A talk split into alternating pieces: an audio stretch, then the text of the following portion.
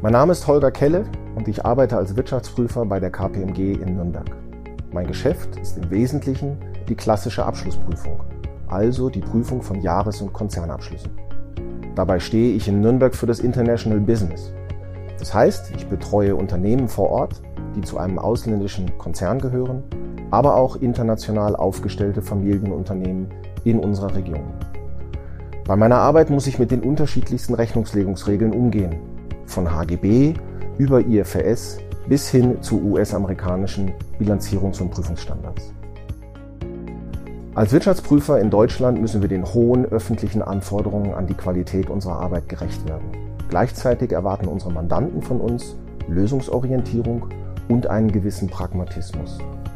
Diesen scheinbaren Widerspruch aufzulösen und zu bestmöglichen Lösungen für alle Beteiligten zu kommen, ist für mich zugleich Ansporn und Herausforderung meiner täglichen Arbeit.